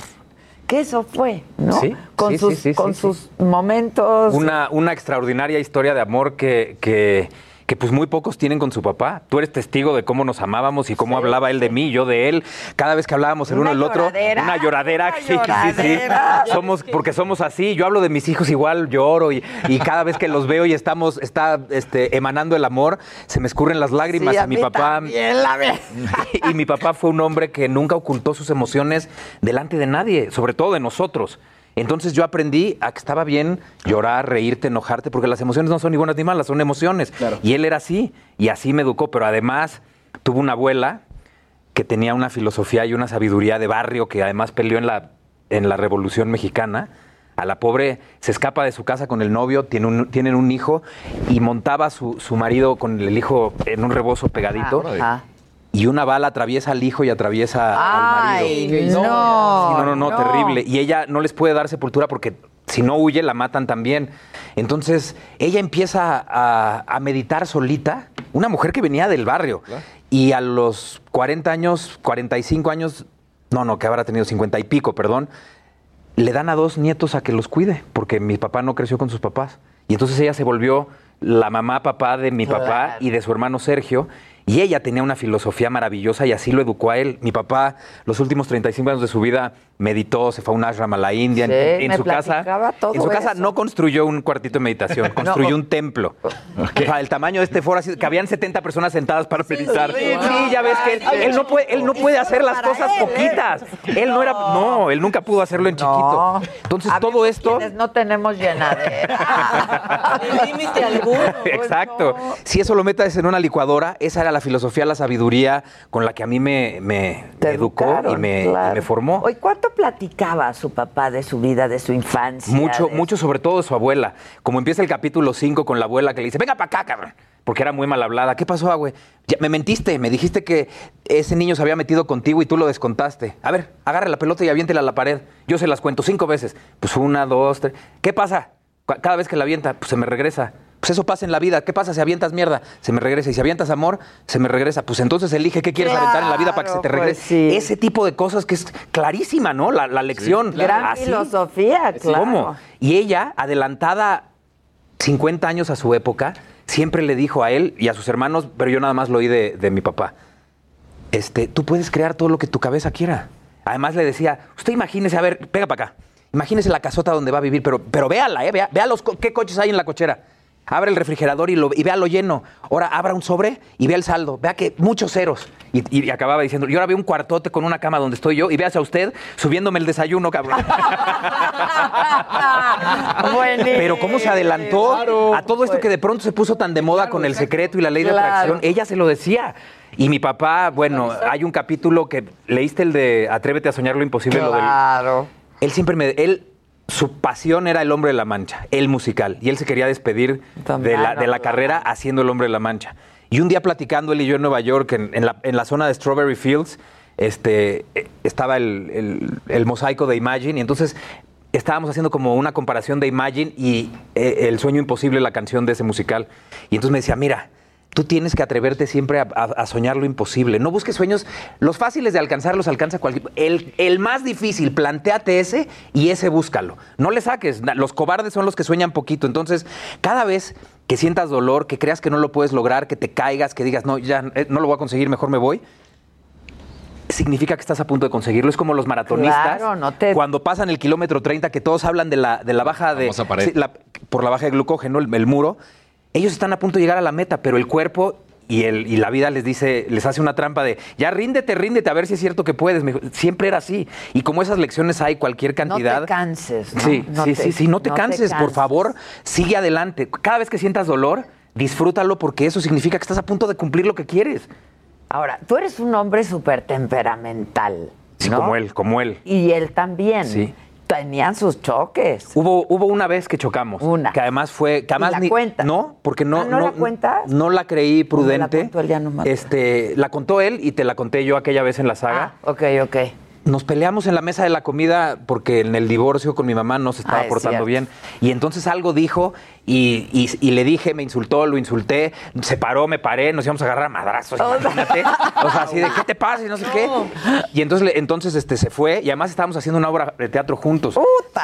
A los 10 minutos, en lugar de hablar, mi papá me habla el productor y me dice, tu papá acaba de renunciar. Ah, está increíble. sí, sí, sí. Y, y nos dejamos de hablar dos años y fracción. Ay, un rato. Sí, sí. Sí. Que, que es muy sano. O sea, además había, ya venían arrastrándose algunas cositas. Y entonces, Explotaron. sí, ¿Qué una edad vez tenías tú entonces? que, a ver, fue en el 2002, 2003. Hace 20 años. Este, tendría 34 menos. años por ahí. un hombrecito, Sí, sí, sí. sí. que- mi, hija está, mi hija tenía tres meses, estaba sentada Que en su que no sillita en la mesa. tratando bien a tu Exacto. mamá. No, no nada más eso, no nada más eso. Era una época complicada de, él. de él. Entonces todo, todo, todo se, se, se juntó. Y cuando yo sentí que el morral estaba completamente vacío y que ya tenía yo trabajado todo, agarré a mi hija, me fui al teatro donde él se estaba presentando, saludé, me metí a su camerino y regresando de las gracias abre la puerta, Y te me ve y además ve a mi hija que no la había visto durante casi tres años. Se le arrasan los ojos, nos damos un abrazo y me dice, déjame decirte, por favor, que- perdóname, perdóname. Y le dije, ¿qué quieres que te perdone? Pues lo de... lo- Y entonces entendió que no había nada y me dijo, Claro, tienes ya. toda la razón, no pasó Ya, nada. no nos dimos un beso nada. y no Ya volvimos a hablar llorar, de eso. ya, yo también. historia. ¿Para qué? historia. Él, él, él, Sí, no él lo trabajó, él lo trabajó, lo trabajé yo. Sí, claro. Y una vez que estábamos completamente ya libres de todas estas cosas, nos dimos un abrazo y seguimos la relación que siempre tuvimos, porque siempre fue como si fuera mi mejor amigo. O sea, él, él me dejaba, desde que yo era niño, niño chavito de, en primaria, decir groserías delante de él, lo empecé a, no se pueden decir Eso groserías, lo o es, cuentas o es, también. o es- Aquí sí, claro. sí, ¿verdad? Ah, Sí. no, lo empecé a cabronear este, cuando tenía, no, a los 13. Estábamos en la, iba, dejamos a mi hermana y a mi mamá en el pueblo de la mamá de mi mamá, en Huerca Lovera, en Andalucía. fueron a un viaje y empezaron. Y entonces nos fuimos él y yo en la carretera, íbamos a Murcia para agarrar un avión, Murcia, Madrid, Nueva York. Entonces íbamos en el coche y, este, y él me dice, veníamos oyendo La Gata Bajo la Lluvia, todo ese cassette, todo ese disco de Pérez Sí, Botija sí, que sí. le hizo a, a Rocío Durcal y se para en un, en un parador de estos al lado de la gasolinera. Nos paramos a comer y me empieza a contar una historia que por qué a los españoles les decían gatos. Por eso la gata bajo la lluvia. Y entonces de repente algo me dice y le digo, no, mano, no sé qué, cabrón.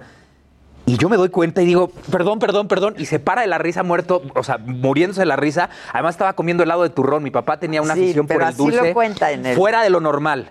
Entonces está todo embarrado de, de- me abraza y me empieza a dar de besos en, en la Ay, cabeza. Le digo, güey, güey. Le digo, espérate. Y me dice, ¿qué? ¿Te da, ¿Te da pena que, que tu papá te bese? Le digo, no, güey, pero tú estás limpiando el helado de turrón en mi pelo. sí, claro. todavía- y había mucho. Y entonces me dice, güey, tú me puedes cabronear cuando tú quieras. Cuando tú quieras, somos amigos. Además, la verdadera comunicación solamente puede existir entre iguales. Si tú no estamos de igual a igual y hay- yo te tengo cierto respeto, no voy a poderte decir lo que yo quiero por guardar ese respeto. Si estamos de, de- me puedes decir lo que quieras y yo lo que quiera. Y así fue siempre él conmigo. Voy a intentar eso hoy. A ver si tiene el mismo resultado.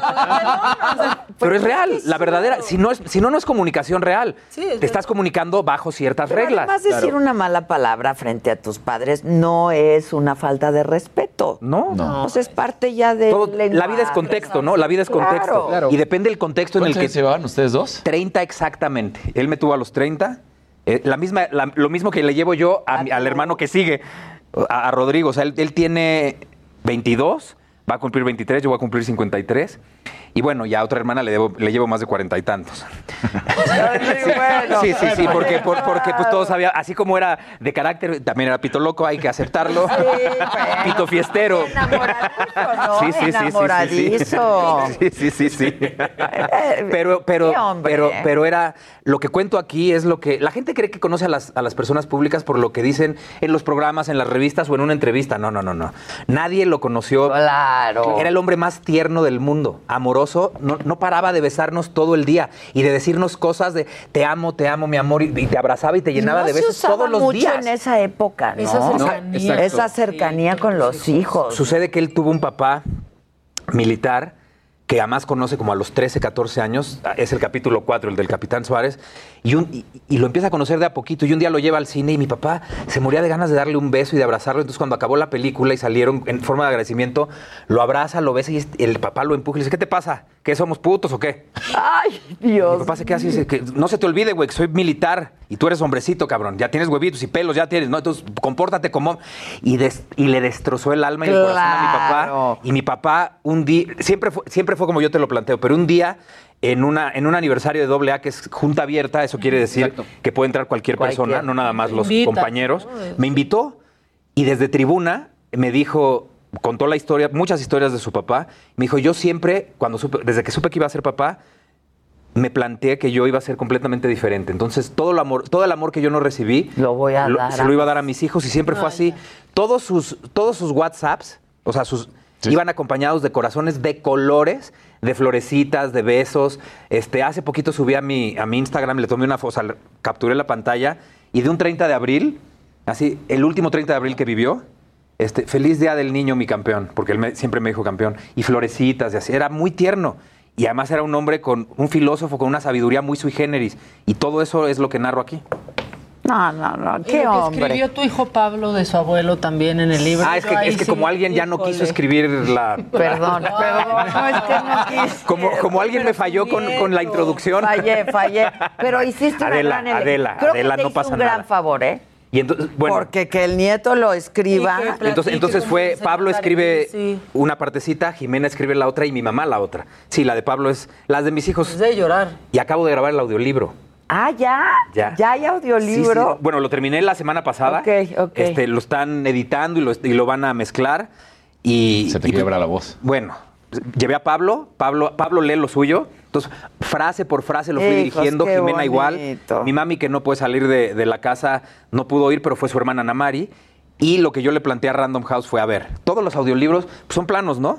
No hay nada de emoción. Le dije, yo no puedo.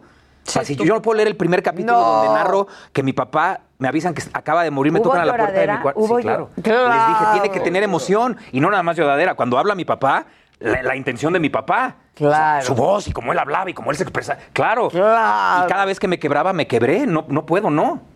Porque es un libro muy emocional. Y, y nunca se superan, ¿no? Esas pérdidas, No, la verdad. Por ejemplo, ahorita que estamos así, puedo platicar bien. Ayer fui a, a grabar el programa de hoy que sale el lunes y Andrea me hizo una pregunta y le dije, no se vale. Y me puso, o sea, no se vale. Fue, fue muy fuerte para mí.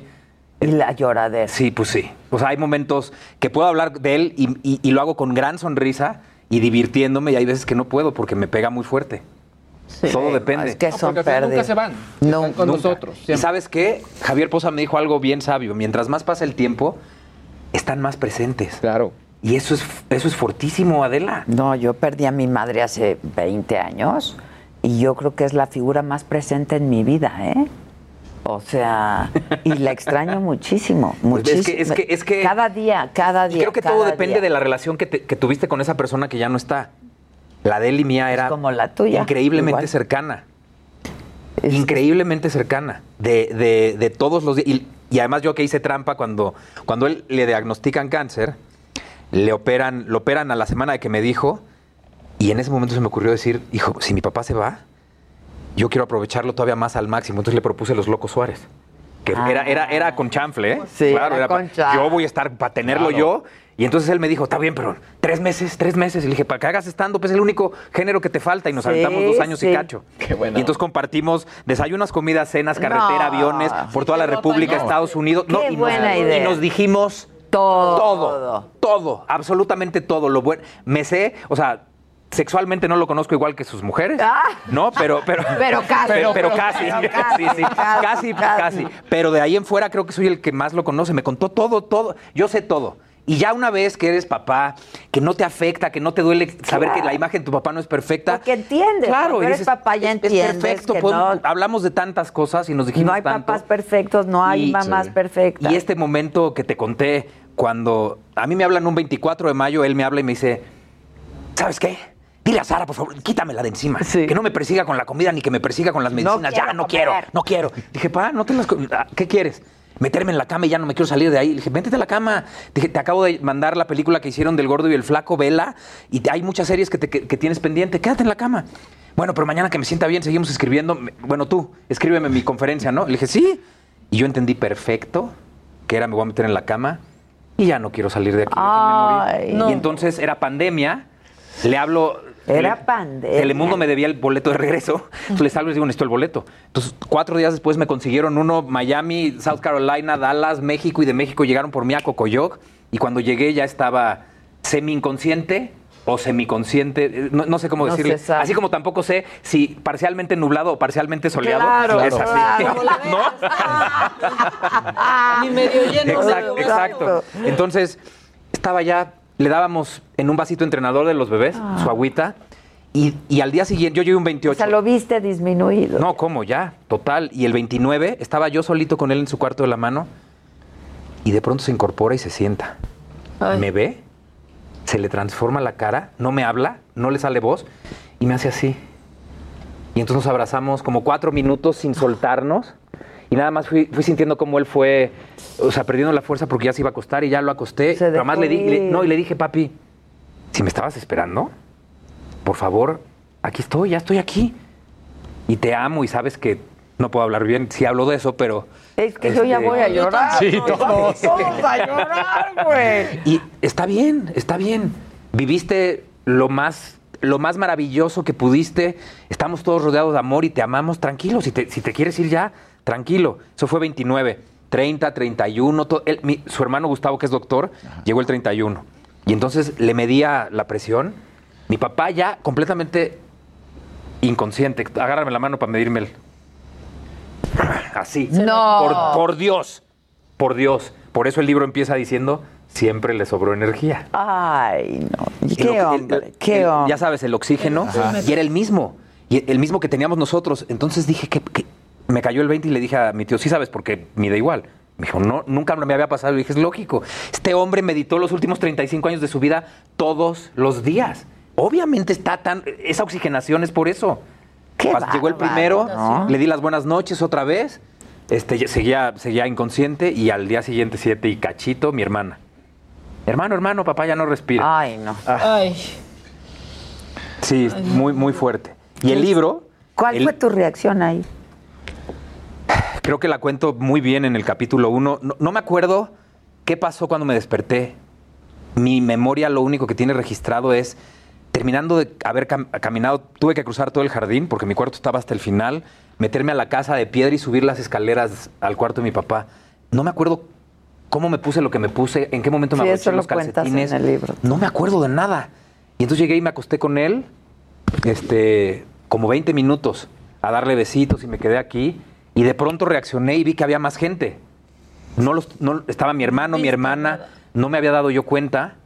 Y ya los abracé, abracé a mi tío. Me dijo él, divino, me dijo, tú no te preocupes, yo me encargo de todo. Yo lo, porque mi papá nos dijo, en cuanto me muera, olvídense de velorio, les quiero evitar la pena de que llegue gente que ni, ni me quería a decir que me quería y Sí, abrazarlos. sí, Entonces, sí. me muero y llévenme a cremar. Y, mi- y además así nos decía, y mientras ustedes están sufriendo, yo me la voy a estar pasando a toda madre, así decía. Y entonces, hombre. y entonces mi tío, yo escribí el comunicado que solté a, a los medios y el libro narra las primeras 26 horas después de su muerte, que es lo que yo este, permanecí despierto. Y entonces voy y regreso en el tiempo. Camino por los lugares importantes de la casa, me meto a su bodega, me encuentro con el vestuario de sus personajes, Oye, y de el, qué nos y pasa. el olor, El olor. El olor El es olor es una cosa muy impresionante. Impresionante. Muy Sí. impresionante. Durante, durante, o sea, ojo, ¿eh? Ha- Hago la introducción o hago un, un preámbulo para que no digan que estoy loco. No lo he visto, no he soñado con él, no me ha hablado, no lo he visto ni en sueños. Es real hasta ahorita. Sin embargo, durante los ocho meses que escribí, tres veces lo olí. Sí, es que el olor. Y la primera fue impresionante porque era muy claro que estaba, o sea, dije, esto está muy cabrón, esto no puede ser. Y, Sí, como, y, como- y también como platico aquí, él era todo espiritual y yo mental, pues no, le, no encuentro una maldita Claro, razón. claro. explicación. Oye, No hay. pero- y se queda impregnado en sus cosas. Sí, ¿Conservaste sí, algo sí, de.? Sí. Sí, no, ¿sabes qué? La última vez que nos vimos, no, regresé yo a Pablo en diciembre y, e hice una reunión de todos mis alumnos de todas de mis talleres y una alumna preciosa me da un regalo, me lo llevo, no lo abro, lo abro mientras estoy haciendo mi maleta para regresarme a Miami y era la loción de mi papá. No. Híjoles. Entonces, la primera semana, este, roceaba el cuarto de su olor para escribir. Ah. Qué fuerte. y para tenerlo muy presente y sentirlo. Y esto me pasó como a los cuatro o cinco meses después de, de- de haber empezado a escribir lo del olor. Me volvió a llegar muy fuerte, pero no nada más la. El loción, olor es- el combinado de, de su, de su, De su Con piel, su olor. sí, de, su sí, sí, sí, sí, consistencia. de su humor con El esto. humor sí, le sí, sí, sí, Sí, eso. claro, claro. Muy fuerte, muy fuerte. Yo ayer saqué, perdón, pero ayer saqué un estuche de lentes de mi madre Ajá. para poner mis lentes. Y porque quería tenerla, ¿no? O sea, quería que estuviera conmigo. Y el olor, o sea, de las cosas, se, queda, queda. impregnado. Hay, hay, este, en el closet de, de la casa donde ahora está la mamá de Pablo y Pablo, había un portatrajes. Entonces, antes de irme la última vez a Miami, lo abro, porque no sabía si era algo mío. Y era un traje, era un saco de él con un, con una camisa, un pañuelo, sus lentes oscuros. Y entonces lo abracé y lo olí- y olía perfecto Sí. a él. Y lo volví a cerrar para que no se fuera el olor. Entonces, este, ahí lo tengo para cuando yo quiera abrazarlo y, y sentirlo y así. Como, como esa escena que, que- que es bellísima de, de- ¿te acuerdas de, de, de los vaqueros, esta película de los homosexuales, cuando él llega Ah, a sí. Rockback Mountain, cuando él llega y huele la ropa de él así, que es muy cierta, lo que pasa es que la gente se ofende porque son dos hombres, Sí. ¿no? Que es así nos pasa. mismo, pues. El amor es, es lo mismo, pase con Es quien lo tú ames. mismo. Así me pasaba, o sea, la, la abuelo. Oye, ¿qué pasó la vez pasada? Es que ya se nos va a acabar el tiempo. Ah, dime. Este, cuando estuviste en Saga, Ajá. dijiste que iba a volver diseñador ambos sexos. ¿Qué pasó? Este, pues hicimos el video de venta el- y, y- y no se han puesto, yo no lo vendo, entonces no se han puesto de acuerdo con la gente que pudiera comprarlo. Entonces ahí sigue, ahí Ya. seguimos esperando a ver si, lástima, a ver si se, si Era se- buenísimo. Buenísimo. Sí, sí, y sí. 100 días para enamorarnos. 100 días para enamorarnos, este, el- la segunda temporada es el final final. ¿Allá? Sí, ya. Hice otra serie para Peacock, la plataforma de NBC Universal de Telemundo, la primera en español con Kate del Castillo. Este, y sigo dando mis talleres, estos que tanto me gusta dar. Y vas y vienes. Y voy y vengo. Vas y Sí. vienes. Oye, ¿que renunciaste a la herencia de tu jefe? Cuando, cuando estábamos en Los Locos Suárez, nos- un- hubo un día que me dijo, tengo que hablar contigo de esto. Me dijo, a mí me gustaría que tú manejaras este, los... per-". Le dije, mira, no quiero nada, porque yo cuando, o sea, tuve un papá que lo tuvo todo y me dio todo, y, y lo gozamos increíble, paseamos por todo el mundo. Tomamos, todo, todo, todo, todo. Mis hermanos, ah, en ese entonces uno todavía no tenía 20, mi hermanita era chiquita, le dije, ellos están bien, yo me sé ganar la lana, no, no pasa nada. Pero mis personajes, dije, no quiero, güey, no quiero nada, nada. No quiero ni siquiera discutir que es que tal porcentaje de tal cosa, Sí, no quiero nada, nada, nada, nada, nada, nada. Yo soy muy feliz, ¿sabes cuál es tu herencia? O sea, aquí está lo que él me dejó, la- lo escribí aquí, y quién soy, y él me formó junto con mi mamá, que también es un equipo, eso es, eso es lo mejor. Y saber que, que, que tuve el papá más maravilloso del Sí mundo es la mejor tuviste, herencia. ¿eh? Sí lo tuviste. Es la Yo mejor la herencia. última vez que lo vi y lo vi llegar con un ramo de rosas rojas para... no, llegó no. a Así llegó a. Así Y estaba yo en Miami y entonces, ¿te acuerdas? Yo, Nos escri- hablamos, yo escribía. Adela Y le decía... y nos daba la lloradera a los y, le- y les dio la lloradera, que además es precioso porque, porque ya sabes que hicimos el roast. Entonces los que Ah, tienen... sí, el. Aquellos, aquellos... Tenemos 10 segundos. No, ya no, ya no nos alcanza. ¡Ay, no cuentan! 15. No, no, no, pues eh, lo que pasa es que este, subí la entrevista donde dice mi papá que si él volviera a nacer le gustaría ser Héctor Suárez Sí. Gómez, porque todos los chairitos de una neurona creen que por el roast mi papá me odiaba. Ay, Imagínate. ya, por favor. Luego tenemos que hablar de todo esto. De todo lo que quieras. Los chairitos. Todo lo que quieras. Lo, lo aguerrido que eres en redes sociales. Todo lo que quieras. Ya estás, ya estás. Nos vemos muy pronto. Gracias, te quiero, te Y quiero. nosotros nos vemos el Maca, próximo lunes. Gracias, gracias. Ay, no, yo cada vez que me encuentro